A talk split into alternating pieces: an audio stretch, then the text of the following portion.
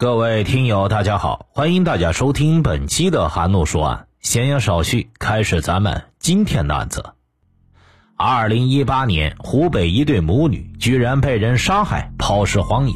警方在案发现场发现一枚银戒指，让他们在一个月内成功破案。那么，这对母女为何被杀害？而这枚银戒指为何会成为破案的关键呢？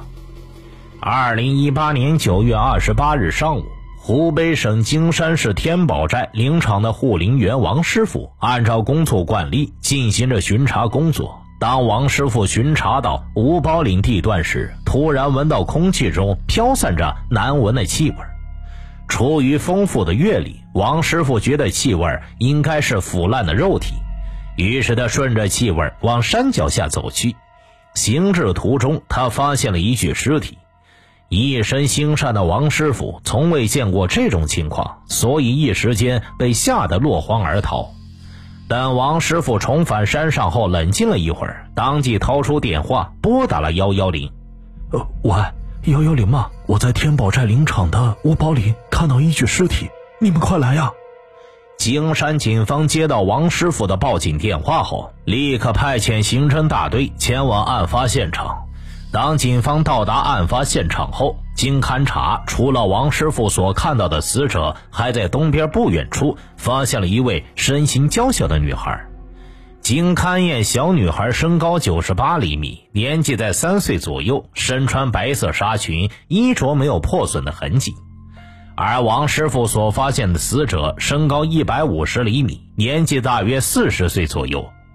发现这名成年女性死者时，她的嘴部都被透明的胶带缠绕，全身赤裸着，双手双脚被铁丝紧紧地缠绕着。由于两位女性死者的肉体出现了高度腐烂，警方无法根据她们的五官确认死者的身份，但警方判定死者已经死亡一个月左右。另外，警方通过对案发现场的搜寻，没有找到能证明死者的身份物品。这加大了警方破案的难度，但成年女性死者左手无名指上的一枚戒指吸引了警方的目光，也正因为她的出现，让警方在后来抓获了真凶。通常，案发现场都会留下犯罪嫌疑人在作案时留下的蛛丝马迹，让警方能根据这条线索抓获真凶。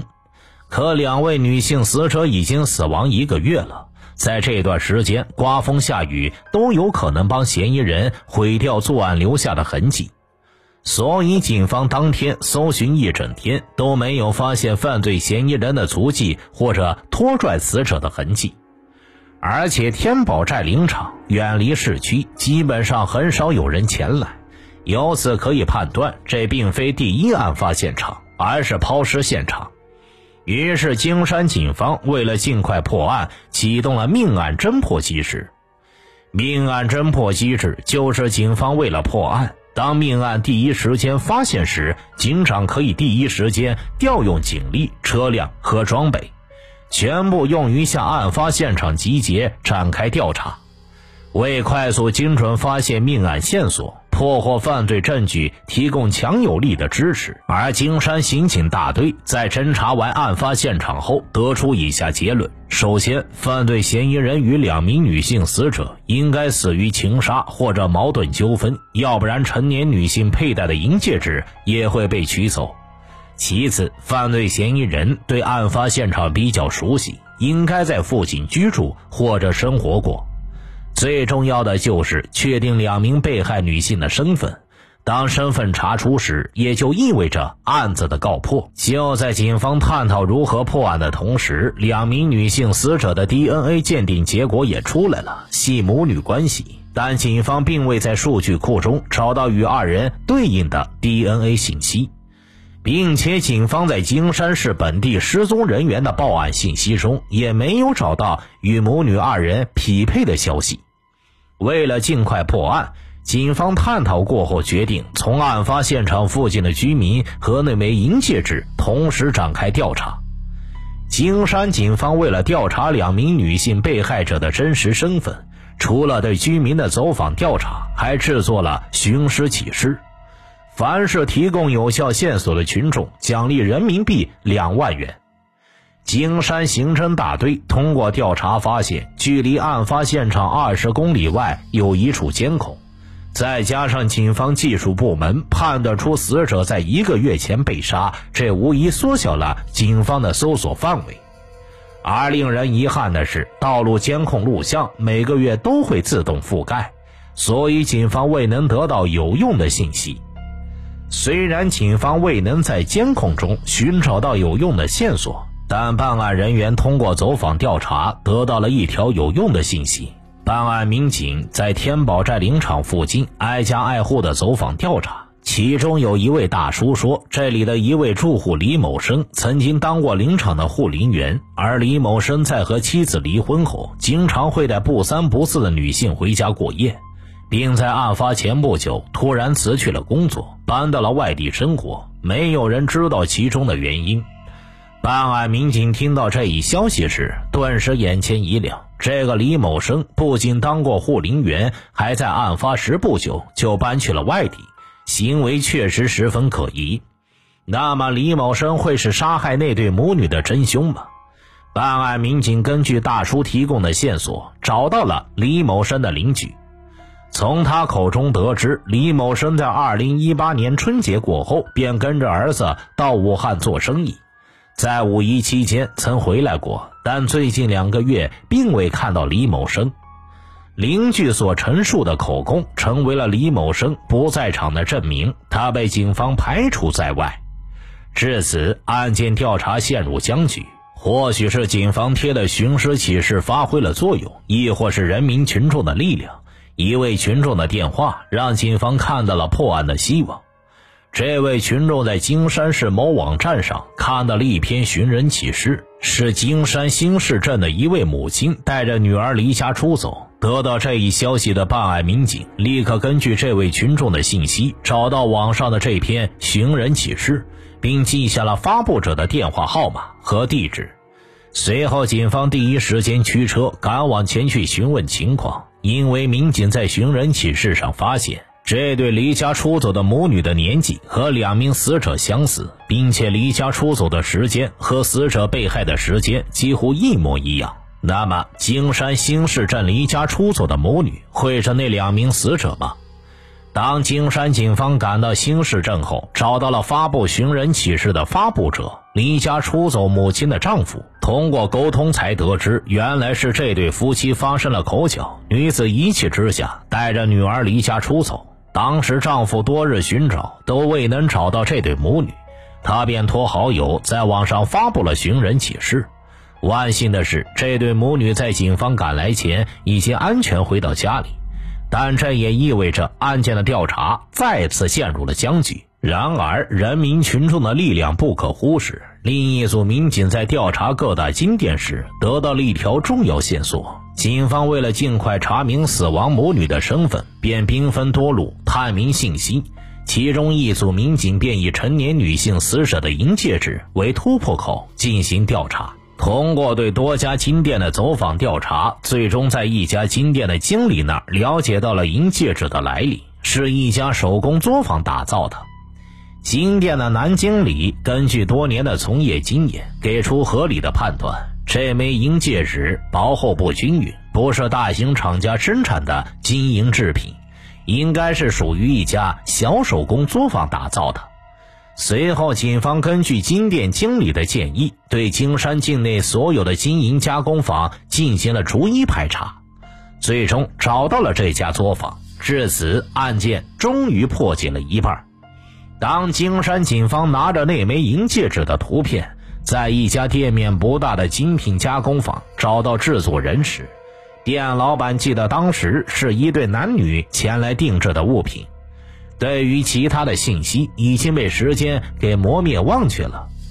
然而，警方见到好不容易取得的突破性进展，还是不愿意放弃这条线索。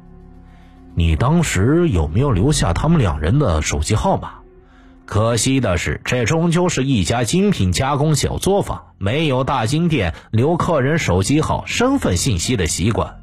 至此，案件调查再次回到了原点。但警方从来不会被任何困难挡住探案的脚步，最终找到了一条有关嫌疑人的线索。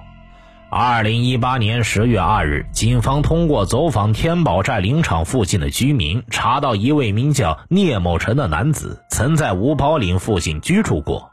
但聂某成在二零一八年一月十七日，因为天宝寨林场盗伐林木，被森林公安处罚过。从那时起，他便搬走，具体搬到哪里，无人知晓。聂某成的出现吸引了警方的目光。随着深入调查，警方可以断定他就是作案嫌疑人。经警方调查，聂小成生于一九七二年，是金山市永隆镇人。聂小成曾因盗窃摩托车跟牛，分别被金山县人民法院、武汉市中级人民法院分别判刑八年。二零一五年才刑满释放。二零一八年六月十四日，聂小成无证驾驶一辆三轮摩托车，在金山市兴隆镇撞伤刘某伟后肇事逃逸。警方还调查到，永兴镇派出所曾到刘某伟住的医院处理过一起纠纷事件。而这起事件与聂小成肇事逃逸有关系。原来刘某伟的妻子早年因病去世，从此之后他便跟女儿小芳相依为命。就在刘某伟被聂小成撞伤前，小芳知道了父亲谈了一个女朋友，还准备一起过日子。而那名女子名为张某红。小芳对于父亲找女朋友过日子这事，她并不反对，反而十分的支持。但小芳不知道的是，就是因为这件事，害得刘某伟出了车祸。刘某伟被聂小成用三轮车撞成了重伤，住院后，聂小成也没有主动站出来承担医疗费用。小芳为了照顾世上唯一的亲人，吃喝拉撒全在医院。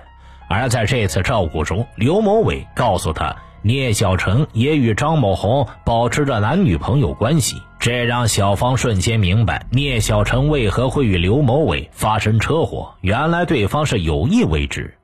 不久，张某红的身影出现在刘某伟的病房，这让小芳气儿不打一处来，当即就骂了：“都是因为你，我唯一的父亲被撞了，你居然还有脸出现在医院里！你给我出去，滚出去！”张某红也是不甘示弱，两人从口角上的争端演变成了肢体冲突。医院的护士见两人将事情越闹越大，劝架无用后，便报了警。由此，警方想到张某红与两个男人存在感情纠纷，他们之间的矛盾是否与母女被害案有关？而张某红会不会就是那名成年死者？警方来到医院，找到刘某伟。根据他的讲述，张某红是金山市绿林人，于1972年9月出生，有过三次婚史，与第一任丈夫孕育了一个儿子，与第三任丈夫孕育了一儿一女。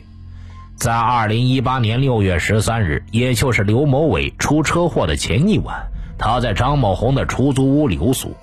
就当二人准备睡觉时，聂小成突然闯了进来。聂小成看到心上人与另一名男子同床，当即和刘张二人发生了口角。在争吵中，张某红义正言辞地说道：“我就是要跟他好，聂，你别来找我了，滚！”就是这次争吵，让聂小成气急败坏，驾驶三轮车撞了刘某伟。而张某红与刘某伟的女儿小芳争吵过后，便再也没有到医院去看望过他。案情调查到了这儿，答案似乎呼之欲出了。刘某伟叙述完有关张某红和聂小晨的事情后，警方拿出案发现场那枚银戒指，让他辨认。这枚戒指就是我跟阿红去加工的，这是我们俩的定情信物。这是刘某伟看到银戒指后的第一反应。由此，警方基本可以确认，那两名女性死者就是张某红母女。但新的问题随之出现：刘某伟、张某红、聂小成三人之间存在感情纠葛。那么，刘聂二人谁会是杀害张某红的凶手？警方出于警觉性，想通过刘某伟的主治医生了解他的时间线，由此判断刘某伟是否有作案时间。当警方找到刘某伟的主治医师时，对方说。他从住院那天起就一直在医院治疗，而且他现在的病情还不能正常行走。由此，警方排除了刘某伟的作案嫌疑。那这样就只剩下聂小成了。警方赶到聂小成的老家后，从当地村支书那儿了解到，聂小成在2018年春节时带了一名女子回到老家，说是要跟他结婚，并且聂小成带回的女子无论是身高还是年纪，基本就跟张某红的信息吻合。另一组民警赶到了张某红的老家，并找到了张某红的侄女邓某梅。警方从邓某梅那了解到，张某红在二零一八年八月十日从侄女这儿拿走了之前存放的三万元和五万元的存折，并跟她说自己要在金山买房。而警方通过调查发现，张某红名下并无任何房产。而这聂小成却在金山购了一套房子，这一奇怪的现象吸引了警方的注意。据了解，聂小成没有稳定的工作，更没有稳定的收入来源，他却在二零一八年九月时付了一套房的首付，再加上聂某成随身携带的八万元存折，似乎是在表示聂小成是杀人夺财购买的房产。于是，警方立即到银行查看了聂小成的银行账户，发现对方在二零一八年九月账户上有频繁存入和支出现金，并且在银行一个监控摄像头拍到了聂小成的身影。警方根据现有的证据，在二零一八年十月二十日晚对聂小成实施了抓捕。而聂小成面对警方的审讯，很快承认了自己杀害张某红母女的犯罪事实。而聂小成只是因为和张某红买房事宜发生了争端，他便将张某红母女杀害，其罪行令人深恶痛绝。后来，警方在聂小成的住处搜到了张某红的项链、手机、耳环。至此，天宝寨林场的两名无名女尸案，在警方的不懈努力下宣告破解。还了张某红母女的一个清白，而等待聂小成的只有法律的严惩。其实啊，人与人之间的感情是美好的，但这不应该成为聂小成激情杀人的理由。